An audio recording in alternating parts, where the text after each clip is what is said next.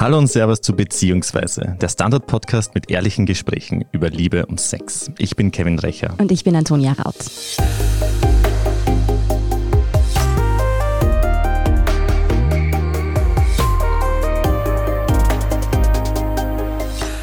Ich will keine Kinder. Das ist so ein Satz, den kann man als Frau eigentlich nicht sagen, ohne dass sofort eine stundenlange Diskussion ausbricht.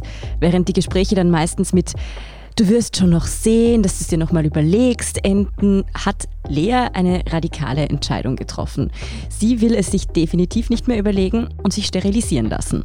Wieso sie sich zu diesem Schritt entschlossen hat, wie schwierig es eigentlich ist, als junge Frau eine Sterilisation zu bekommen und wie ihr Umfeld ihre Entscheidung so respektiert, darüber sprechen wir heute mit ihr. Hallo Lea, vielen lieben Dank, dass du heute da bist. Hallo, voll gerne. Ich möchte gleich am Anfang fragen, wann hast du zum ersten Mal diesen Gedanken gehabt, ich möchte keine Kinder haben? War das schon ein längerer Prozess oder war das so ein punktuelles Ereignis, das du festmachen kannst? Ich kann mich nicht so wirklich daran erinnern. Ich kann mich definitiv daran erinnern, nie gedacht zu haben, ich will Kinder.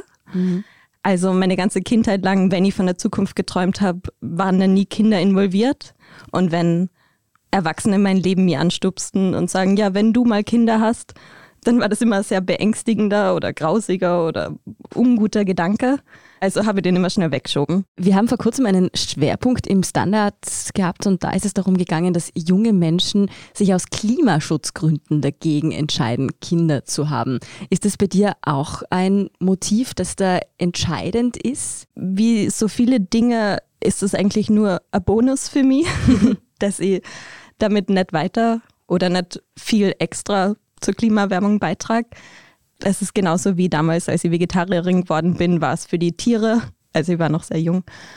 Und zufälligerweise ist es auch gut fürs Klima. Und genauso geht es mir auch mit keine Kinder wollen. Es ist ein sehr selfish Grund. Es ist einfach, dass ich keine möchte. Und wenn ich dann nicht noch weiter zur Erderwärmung beitragt, dann umso besser. Lea, du hast aber trotzdem, auch wenn du meintest, das war irgendwie schon immer präsent für dich, dass du keine Kinder willst, dann hast du gemeint, dass es doch einen Moment gegeben hat im vergangenen Jahr, der diese Entscheidung nochmal bewusst entstehen hat lassen. Kannst du uns da vielleicht noch was drüber erzählen? Und zwar letztes Jahr im November bin ich ungewollt schwanger geworden und habe mir natürlich gleich schnell eine Abtreibung organisieren müssen. Aber es hat mir auf jeden Fall mehr dazu gezwungen, mich nochmal mehr damit auseinanderzusetzen. Und auch wenn ich damals sehr eindeutig gewusst habe, dass ich jetzt nicht schwanger sein möchte, hat mir das halt nochmal stärker dazu gebracht, darüber nachzudenken, ob ich das überhaupt jemals haben möchte. Und die Entscheidung ist auf Nein gefallen? ja, die Entscheidung war dann Nein. Prinzipiell die Erfahrung der Abtreibung war mein Highlight von 2020. Ich habe das nämlich vielleicht ein bisschen unüblich ganz öffentlich über Instagram geteilt, meine ganze Erfahrung. Das ist eigentlich entstanden aus einer Idee heraus. Mit einer Freundin, an dem Tag, an dem ich herausgefunden bin, dass sie schwanger war, habe ich gleich eine Freundin angerufen und wir haben mal zwei Flaschen Wein uns runtergestürzt. Weil was macht man sonst, wenn man ungewollt schwanger ist? Und ich habe gemeint, eigentlich sollte ich diese ganze Abtreibung live streamen auf Instagram. Und sie hat gemeint, ja, wieso nicht? Und dann habe ich gemeint, okay. Und so ist es dann kommen, dass so mehrere hundert Leute mir diese zwei Tage oder im Prinzip mehrere Wochen eigentlich begleitet haben bei meiner Abtreibung und mir mega viel Kraft und Zustimmung und Bestärkung online eben zugesendet haben. Und es war einfach eine tolle Erfahrung und würde jederzeit wieder so machen. Das heißt, es hat dir quasi das zu scheren geholfen, über diese arge Situation irgendwie hinwegzukommen oder zu verarbeiten, aber gleichzeitig auch wahrscheinlich ein bisschen Awareness zu bieten für andere Leute, dass das ja irgendwas Übliches ist und nicht irgendwie ein Tabu. Bis dahin war die einzige Person, von der ich gewusst habe, dass sie eine Abtreibung hatte, meine Mama. Und das hat sie auch nur daheim im Privaten erzählt. Und ich habe in meinem Leben schon sehr, sehr, sehr viele Frauen kennengelernt und es kann es einfach nicht sein, dass niemand von denen eine Abtreibung gehabt hatte oder das nicht teilen möchte. Also natürlich ist es okay, wenn sie es nicht teilen möchten. Aber ich wollte dann die Person sein. Wenn andere Leute nicht eine Mama haben, die Abtreibung gehabt haben, dann möchte ich zumindest ein Referenzpunkt im Leben von anderen sein. Auch weil das für mich eine mega positive Erfahrung war und Abtreibung sehr oft als was Tragisches, Trauriges, Fürchterliches äh, behandelt wird, muss es auch gar nicht sein. Also für mich war es eine mega selbstbestimmte, schöne Erfahrung. Ich muss ja sagen, ich habe deine Abtreibungserfahrung auch über Instagram mitbekommen und auch mitverfolgt und du bist tatsächlich auch die erste Frau, die ich kenne, die eine Abtreibung hatte und das auch offen gesagt hat und auch geteilt, diese Erfahrung. Und auf dem gleichen Weg habe ich auch von deiner Idee erfahren, dass du dich sterilisieren lassen willst, nämlich über Instagram. Also hast du dich auch entschieden, diesen Weg so öffentlich zu gehen. Mhm. Ich finde, bei dieser ganzen Erfahrung ist mein Worst-Case-Szenario, dass ich zumindest eine Anekdote im Leben von anderen bin.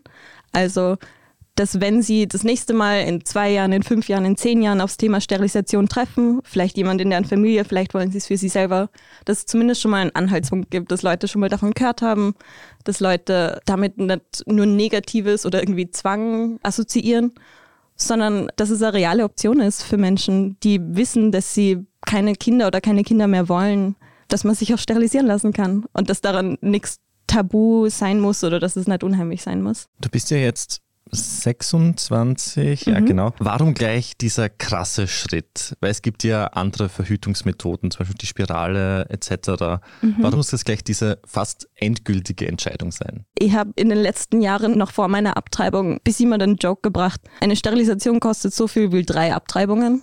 Und da ich einfach weiß, dass ich keine Kinder gebären möchte, also Kinder können auf so viele Arten in ihr Leben kommen, sie müssen echt nicht durch meinen Körper durchwandern, weil ich das einfach schon immer gewusst habe, dass Schwangerschaft eine Erfahrung ist, die ich nicht durchmachen möchte und ich mir so weitere Abtreibungen spare, weil immer was passieren kann, habe ich mir gedacht, ich nehme mir gleich alle Zukunftssorgen und weiß, dass ich ab jetzt auf der sicheren Seite bin und sollten mal meine Tage ein paar Tage spät sein, muss ich ab jetzt nie mehr Sorgen haben. Und es ist einfach nur mega erleichternd. Eine Zwischenfrage hätte ich ja schon. Was du gesagt hast, das kostet quasi drei Abtreibungen. Was kostet eine Abtreibung? Was kostet eine Sterilisation so circa? Mhm, also es gibt natürlich mega viele Schwankungen und ich kann jetzt auch nur von meinen Preispunkten erzählen. In Wien letztes Jahr habe ich für meine medikamentöse Abtreibung, die sind tendenziell günstiger als die chirurgischen Eingriffe. Die gehen allerdings auch nur in den ersten paar Schwangerschaftswochen, also muss recht früh draufkommen, dass man schwanger ist. Für die habe ich 490 Euro gezahlt. Hm. Also die Kasse übernimmt davon auch nichts. Und der reine Eingriff der Sterilisation kostet in meinem Fall auch so um die 1500 Euro. Also Daumen mal Pi, drei Abtreibungen. Hm, ja, und wenn man wirklich über seinen ganzen fruchtbaren Lebensabschnitt verhüten würde, dann wäre das ja teuer, auch wenn man keine Abtreibungen hat. Also ich glaube, die Spirale, wenn sie zwischen drei und fünf Jahren einen zuverlässigen mehr oder weniger zuverlässigen Schutz bietet, dann kostet es ja auch alle paar Jahre so zwischen 300 und 500 Euro, soweit ich das im Kopf habe. Hundertprozentig. Also es wäre gelogen, wenn ich sagen würde, dass ich es nur aus finanziellen Gründen mache. Es geht mir auch viel um diesen Peace of Mind und dass ich mir eben keine Sorgen mehr machen muss, dass ich so garantieren kann, dass nicht zufällig irgendwie Kinder in mein Leben kommen, sondern nur, wenn ich dafür auch hundertprozentig bereit bin und dies auch will. Ja, ich meine, ich muss sagen, ich habe ja auch Freundinnen, die von sich sagen, dass sie keine Kinder wollen, die sich eben deshalb auch für so langfristige Verhütungsmethoden entscheiden, die aber irgendwie immer sagen, sie wollen diese Türe einfach nicht ganz zumachen, weil auch wenn sie jetzt sagen, sie könnten sich nie und nimmer vorstellen, dann sind sie irgendwie so doch noch Mitte 20, dass sie sagen, ja, vielleicht treffe ich in fünf bis zehn Jahren jemanden, mit dem ich dann unbedingt Familie haben will oder die klischeehafte biologische Uhr kickt voll rein oder so. Hast du da überhaupt keine Bedenken, dass dir das passieren könnte? Also ich finde es erstens sehr toll, auch wenn andere Leute von sich strikt sagen, sie wollen keine Kinder, aber sie würden nicht so weit gehen, sich sterilisieren zu lassen. Ich verstehe sehr, dass das nicht der Weg für alle ist, aber ich weiß, dass es der Weg für mich ist. Das ist hundertprozentig das, wovon ich seit ein paar Jahren träume. Und was mir sehr geholfen hat, diese Entscheidung zu treffen, war, dass ich vor ein paar Jahren über den Diskurs Regretting Motherhood gestolpert bin, also die Mutterschaft bedauern. Und dass es weltweit ziemlich viele, also viel mehr als erwartet, Mütter oder Eltern gibt, die es eben bedauern, ein Kind kriegt zu haben. Das heißt jetzt nicht, dass die ihre Kinder nicht lieben, dass die nicht alles tun, dass es den Kindern gut geht, sondern dass sie sich einfach ganz oft wünschen, vielleicht in einem anderen Verhältnis zu den Kindern zu stehen oder eine andere Rolle im Leben der Kinder. Und ein Kind zu haben, ist nichts, das man rückgängig machen kann. Und als ich diese Diskussion, diesen trending Hashtag damals gefunden habe, habe ich einfach nur so viel Erleichterung gefühlt, weil ich mir einfach so gut vorstellen könnte, dass würde jetzt ein Kind bekommen, dass sie einer dieser regretting mothers wäre. Also dass ich natürlich würde ich das Kind lieben, aber ich glaube, ich würde auch sehr viel bedauern und auch viel meinem alten Leben hertrauern. Und natürlich könnte es immer sein, dass ich im Laufe meines Lebens bedauere, dann keine Kinder mit meinen Genitalien hergestellt zu haben. Aber mir wäre sehr viel lieber zu bedauern, keine Kinder zu bekommen oder bekommen zu haben, als zu bedauern, Kinder zu haben. Ich höre auch raus, wenn du das so betonst, mit deinen Genitalien oder durch deinen Körper.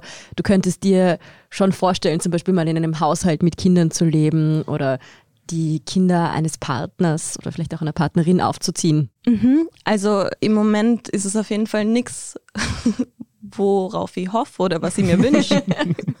Aber du würdest sie nicht rausschmeißen. Nein, also ich habe Kinder schon oft sehr gerne und ich habe auch Nichten und Neffen und eine kleine Cousine, die ich unglaublich schätze und die mega viel Spaß machen. Also ich sehe schon, dass Kinder irgendwie, es sind schon lustige Minimenschen und ich verstehe schon, warum manche Leute sehr begeistert von denen sind.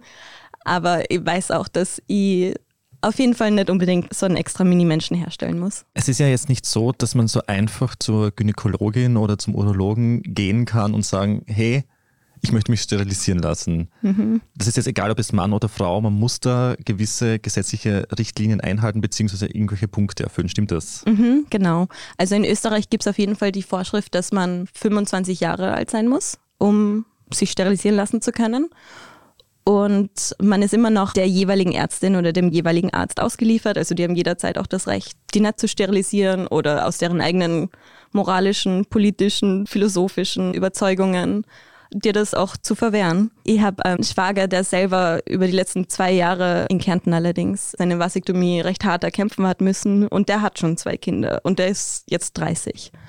Also es wird einen auch echt nicht leicht gemacht. Selbst wenn man schon Kinder hat, weil das ja. ist ja nämlich auch, glaube ich, bei diesen rechtlichen Dingen dabei, mhm. steht dann drin, man sollte Kinder haben, beziehungsweise irgendeine abgeschlossene Familienplanung, was auch immer das bedeutet oder einschließt. Das ist ja. Das ich habe sieben Hunde. Für manche ist das auch eine ja, Familie. Ja, ja, wirklich. Ich habe zwei Pflanzen und bin sehr zufrieden mit ihnen. Weil du Vasektomie angesprochen hast. Beim Mann ist es ja so, man durchtrennt die Samenleiter bzw. holt ein Stück Samenleiter raus. Dann verödet man irgendwie die Enden und das mhm. quasi die Samen, die Samenzellen. Die Spermien. Meine Biologieprofessorin hört bitte nicht zu. Äh, die Spermien gelangen dann nicht ins Sperma selbst, sodass dann nicht mehr fruchtbar ist. Wie funktioniert das dann bei Frauen? Mhm. Also bei jeder Sterilisation, egal bei welchen Geschlechtsteilen es durchgeführt wird, ist ja das Ziel, dass ein Spermium nicht auf eine Eizelle trifft. Naja, dann passiert oft einmal Befruchtung und dann kann daraus ein Kind entstehen. Ja, ist schwierig. Und bei der Sterilisation, die ich jetzt machen werde, werden die Eileiter entfernt. Das heißt, Eizellen wandern normal aus den Eierstöcken über die Eileiter in Richtung Gebärmutter. Und wenn sie, bevor sie in die Gebärmutter gelangen, befruchtet werden, dann kann schon mal Schwangerschaft passieren.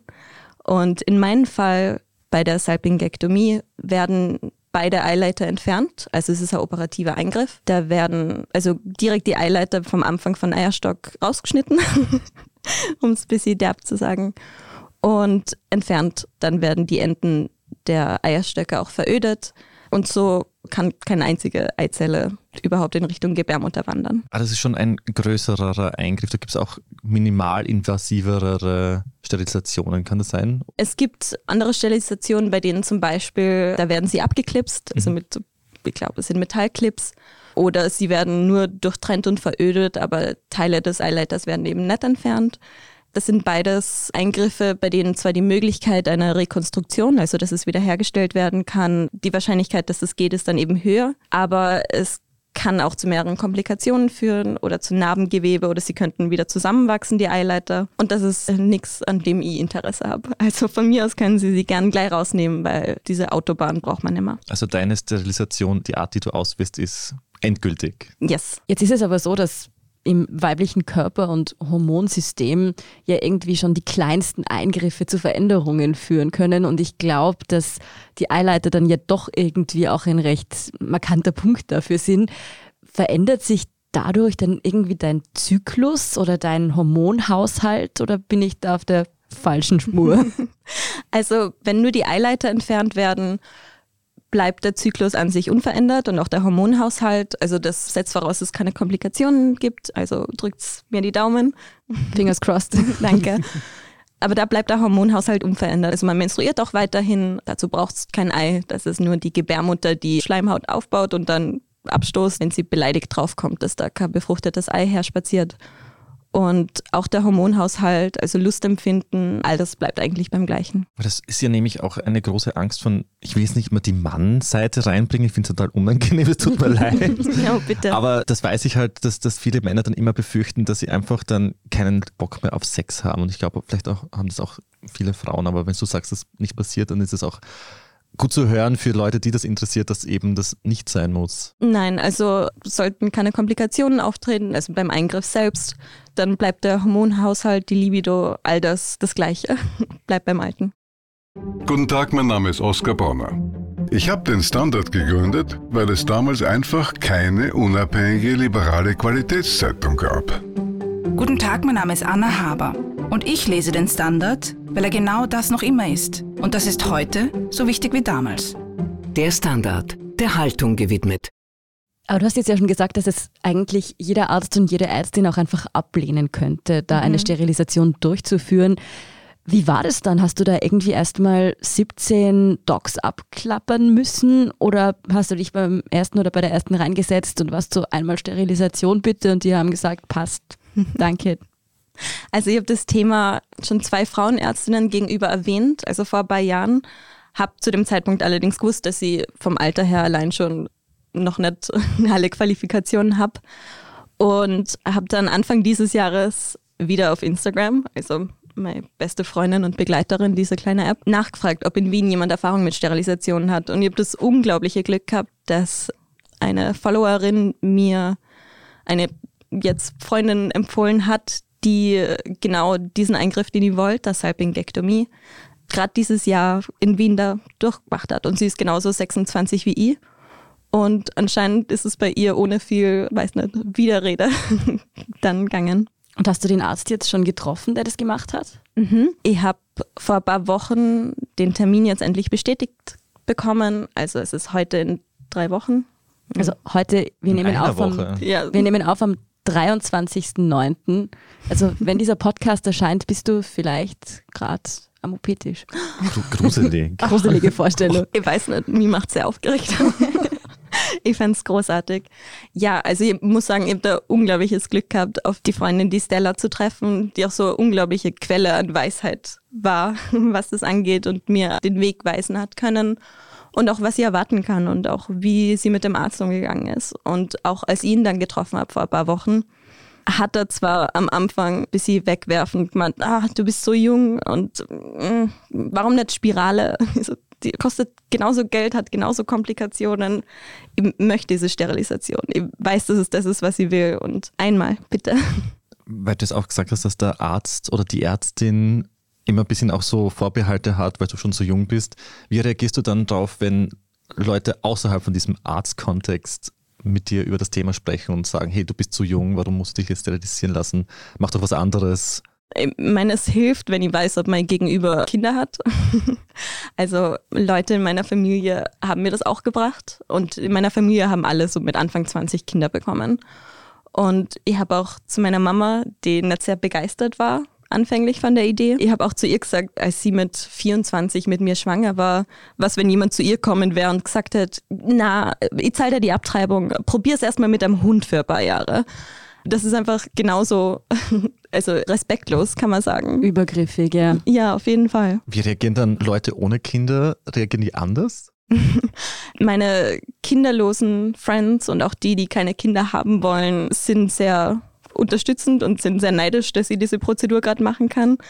Andere Leute, ja, also mir ist zum Glück sehr wenig an Hate entgegenkommen. Also auch dafür, dass ich das alles sehr öffentlich gemacht habe, habe ich das Glück, einfach nur eine Million Leute um mich zu haben, die anscheinend mega respektvoll damit umgehen. Das wollte ich nämlich fragen, weil nämlich das alles so öffentlich zu machen auf Instagram, wo eigentlich jeder zuschauen kann, mhm. dass das so ohne, ich will jetzt nicht sagen Shitstorm, aber ohne geschissene Nachrichten passiert, finde ich schon sehr beeindruckend. Voll. Ich bin selber immer überrascht darüber. Auch vor einem Jahr bei meiner Abtreibung habe ich über 100 Nachrichten dazu bekommen, also zu diesem Abtreibung Abtreibungs-Live-Ticker. Und kein einziger davon war negativ. Es war wirklich unglaublich. Ich habe zumindest damit gerechnet gehabt, dass irgendjemand sagt, ja, aber das muss jetzt nicht so rausposaunen oder darauf muss man nicht stolz sein, wenn irgendwie das Kondom gerissen ist oder so. Aber nein, nichts dergleichen. Ich habe viel eher ganz viele Nachrichten bekommen von Leuten, die sagen, danke, dass du das alles teilst. Ich habe gedacht, ich bin mega liberal und offen und dann habe ich deine Stories angeschaut und habe mir ein bisschen, weiß nicht, irgendwas in mir hat sich versteift und irgendwas war unangenehm und also du hast mich selber mit meinen eigenen so noch Problematiken konfrontiert und bin dir mega dankbar dafür. Und es ist einfach eine der schönsten Nachrichten, die man kriegen kann. Du hast gerade vorher deinen kinderlosen Freundinnen, Freundeskreis angesprochen, die das jetzt alle total cool finden und dich supporten. Mhm. Hast du manchmal Angst, dass sich das noch ändert, wenn halt statistisch gesehen doch einige von denen in den nächsten Jahren dann selbst Familie gründen werden. Ja, also ich würde sagen, die Angst, dass Friends von mir Kinder bekommen, ist schon ein bisschen real. Und nicht, dass ich nicht glaube, dass sie fantastische Eltern wären. Ist mehr, Kinder sind notorische kleine Zeitdiebe. Und ich würde schon auch gern viel Zeit mit meinen Friends verbringen. Aber then again habe ich auch null Recht, in deren Lebensplanung zu stehen, so wie die auch wissen, dass sie nicht in meiner stehen, also quer stehen dürfen. Aber Freundinnen und Freunde sind eine Sache. Was ist mit einer Partnerschaft? Also ich könnte mir vorstellen, ich glaube, ich habe noch nie einen Mann gedatet, der nicht von sich gesagt hätte, ich will unbedingt Kinder haben, ich will unbedingt Familie gründen, das ist für mich Voraussetzung für eine Beziehung. Vielleicht solltest du äh, schwule Männer daten. ich glaube, da bringe ich nicht die angeforderte Anatomie mit. also für mich ist es viel mehr Erleichterung, dass ich jetzt dann mit meinen frisch unfruchtbaren Körper auf die Welt losgelassen werden. Einfach nur, weil, auch weil ich kleine 1 cm Narben davon trage, also auch ein tolles Gesprächsthema dann, wenn man anfängt, mhm. jemanden zu daten, was zum Herzeigen zu haben. Wissen Leute, die mich dann vielleicht erst neu kennenlernen, wissen sie eben gleich, wo ich stehe. Und dass es auch mit mir keine biologische Kindszukunft geben kann. Und von dem her habe ich da dann ganz wenig Sorge, einfach nur weil mein Standpunkt sehr klar ist von Anfang an. Hm, du wirst dafür auch wirklich ernst genommen. Hm, ja. also es kommt nicht irgendjemand daher und sagt, du wirst dich eh noch mal umentscheiden und ich date dich jetzt trotzdem und in drei Jahren mache ich dir dann ein schlechtes Gewissen. Nein, dann zieh mein Oberteil hoch und zeig allen ganz stolz meine Narben her. Beim ersten Date in der Bar. das ist wirklich was, was sie machen wird. Weil du vorher gesagt hast, über dieses Feedback, das du bekommen hast, hast du jetzt so von Frauen Nachrichten bekommen, die da von dir jetzt so Informationen haben wollten oder sich irgendwie bestärkt von dir fühlen, das zu machen? Mhm. Also ich sage zu jeder Nachricht, dass das die beste Nachricht ist, die ich bekomme als Antwort auf meine Sterilisation. Aber es stimmt, jede einzelne Nachricht ist großartig und toll. Und ja, sehr viele Frauen auch, weil ich auf Englisch post meine Stories, mhm. auch sehr viele Frauen außerhalb von Österreich, die mir erzählen, dass sie selber von so etwas träumen, aber vielleicht zu jung sind oder nicht so den Zugang haben oder nicht gedacht haben, dass es etwas ist, was sie tatsächlich wollen dürfen, sich selber bestärkt fühlen und vielleicht inspiriert sind ein bisschen oder auf jeden Fall zum Nachdenken angestupst. Kann man eigentlich diese ganze Reise von dir auf Instagram noch nachschauen oder war das so ein Once-in-a-Lifetime-Ereignis? Nein, also sowohl die Abtreibung als auch die Unfruchtbarkeitsjourney kann man auf meinem Instagram-Profil in den Highlights nachverfolgen. Also für alle, die Interesse haben, das irgendwie nachzuverfolgen, kann man mal einen Blick drauf werfen. Genau, Leos Profil ist auch in der Beschreibung verlinkt. Ich habe noch eine etwas philosophische Frage vielleicht. Uh. Mir kommt manchmal vor, dass kaum etwas so polarisiert wie die Entscheidung einer Frau, wie sie mit ihrem Körper umgeht. Also mhm. sowohl wenn man mit 14 schwanger wird und sich dafür entscheidet, dieses Kind zu bekommen, wird man irgendwie von außen kritisiert, wie wenn man sich mit 37 noch entscheidet, ein Kind zu bekommen. Es gibt irgendwie kaum einen richtigen Moment, ein Kind zu bekommen oder nicht zu bekommen. Kommt dir das auch vor? Ja. Frage, sorry. ja, auf jeden Fall. Es ist ein bisschen unmöglich als Frau zu existieren. es wird einfach einer mega schwer gemacht, irgendeine Art von selbstbestimmter Entscheidung zu treffen. Auch weil der Begriff Frau so nah assoziiert ist mit dem Begriff Mutter, als wären das Synonyme, ist es mega schwierig, vor allem mal zu sagen, ich möchte keine Kinder, dann ernst genommen werden und dann auch dabei bleiben können so. Was wir auch sehen daran, dass wir definitiv nicht alle das Recht haben, also alle Frauen auf der Welt das Recht haben, irgendwie eine Abtreibung zu erlangen oder Sterilisation überhaupt nicht. So dann als Follow-up-Frage quasi, wie ist es dir denn am liebsten, wenn Menschen damit umgehen, wenn du das jetzt erwähnst, dass du dich jetzt sterilisieren lassen willst, sei es auch nur, wenn du deinen Terminkalender checkst und sagst, ah nein, nächsten Dienstag kann ich nicht, da werde ich sterilisiert. So, am liebsten gar nichts dazu sagen? Oder ist Nachfragen okay? Oder gibt es irgendwie so eine Grenze für dich, die unangenehm ist, wenn sie überschritten wird? Am liebsten nachfragen. Also ich befürchte, dass ich einfach nicht weiß, was Oversharing bedeutet. es ist mir auch mega wichtig, einfach ständig drüber zu reden, mit allen drüber zu reden. Auf jeder Party, wo ich neue Leute kennenlerne. In den ersten drei Minuten fange ja Gespräch mal an mit, ich habe letztes Jahr Abtreibung gehabt, darf ich davon erzählen? Und genauso geht es mir bei der Sterilisation. Es ist eine Entscheidung, die hundertprozentig selber trifft, über die ich mich mega freue, die mir sehr viel Kraft gibt. Also bitte, alle Leute da draußen können es mir auch gern 1000 Fragen stellen. Wobei es am besten natürlich aus einem respektvollen Place kommen, wenn geht. Danke. Dann jetzt nur noch eine Frage zum Eingriff selbst, weil der ja doch recht bald bevorsteht. Mhm. Wie medizinisch gefährlich ist das eigentlich? Also kann da viel schief gehen? Bist du da länger außer Gefecht? Kannst du da länger zum Beispiel auch keinen Sex haben danach? Also es ist ein relativ risikoarmer Eingriff. Dauert im Prinzip der Eingriff selber um die 15 Minuten und danach bin ich noch eine halbe Stunde im Aufwachzimmer und wäre eigentlich noch am gleichen Tag gesellschaftsfähig. Wahrscheinlich bin ich über Nacht zur Beobachtung dort, aber es ist ein sehr minimaler Eingriff und nach einer Woche darf ich eigentlich schon alles wieder, was ich möchte. Ich darf leider sieben Tage lang keine schweren Dinge heben und keinen schweren Sport machen. Mhm. Ganz tragisch. Ja, das wird ein ganz fürchterlicher Einschnitt werden. Aber an sich ist es ein mega unkomplizierter, leichter Eingriff. Es kann natürlich wie bei jeder noch so kleinen OP was schiefgehen, aber Risiken sind minimal und das Payoff für mich ist maximal. Das finde ich ganz spannend, dass das so kurz dauert, weil nämlich es klingt viel ärger mhm. und viel aufwendiger, wenn du das so erzählst, was da alles passiert, weil der Vasektomie, wo nur so Mini-Teile rausgeschnitten werden, das dauert auch, glaube ich, so 20 Minuten, was ich gelesen habe. Ja. Ich finde es ganz spannend, diese Relation, dass es alles so mini und kurz quasi ist. Voll, auf jeden Fall. Also voll. Also wir drücken dir auf jeden Fall die Daumen, dass alles wunderbar verläuft und ja. du maximal vielleicht zehn Tage nichts Schweres heben darfst. Ach, ja, fingers crossed. vielen Dank, Lea, dass du ja, heute vielen lieben Dank. so offen mit uns gesprochen hast über dieses Thema. Sehr gern. Wer sich noch weitere Infos über Leas Abtreibungs- oder auch eben Sterilisationsjourney, wie du es genannt hast, abholen möchte, findet die, wie bereits erwähnt, auf Instagram das war es auch schon wieder mit Beziehungsweise. Leider. Leider. Aber wir kommen wieder bald weiter. wieder. Ja, genau. Natürlich. Uns werdet ihr nicht los. Und schreibt uns gern, wenn ihr Themenvorschläge habt. Unsere E-Mail-Adresse lautet podcast.derstandard.at. Wir würden uns freuen, wenn ihr uns abonniert auf Spotify oder Apple Podcast oder überall, wo es Podcasts gibt. Und wenn ihr so nett seid, könnt ihr uns fünf Sterne geben. Wir würden uns darüber freuen. Dann bis zum nächsten Mal. Bis zum nächsten Mal. Bussi Baba.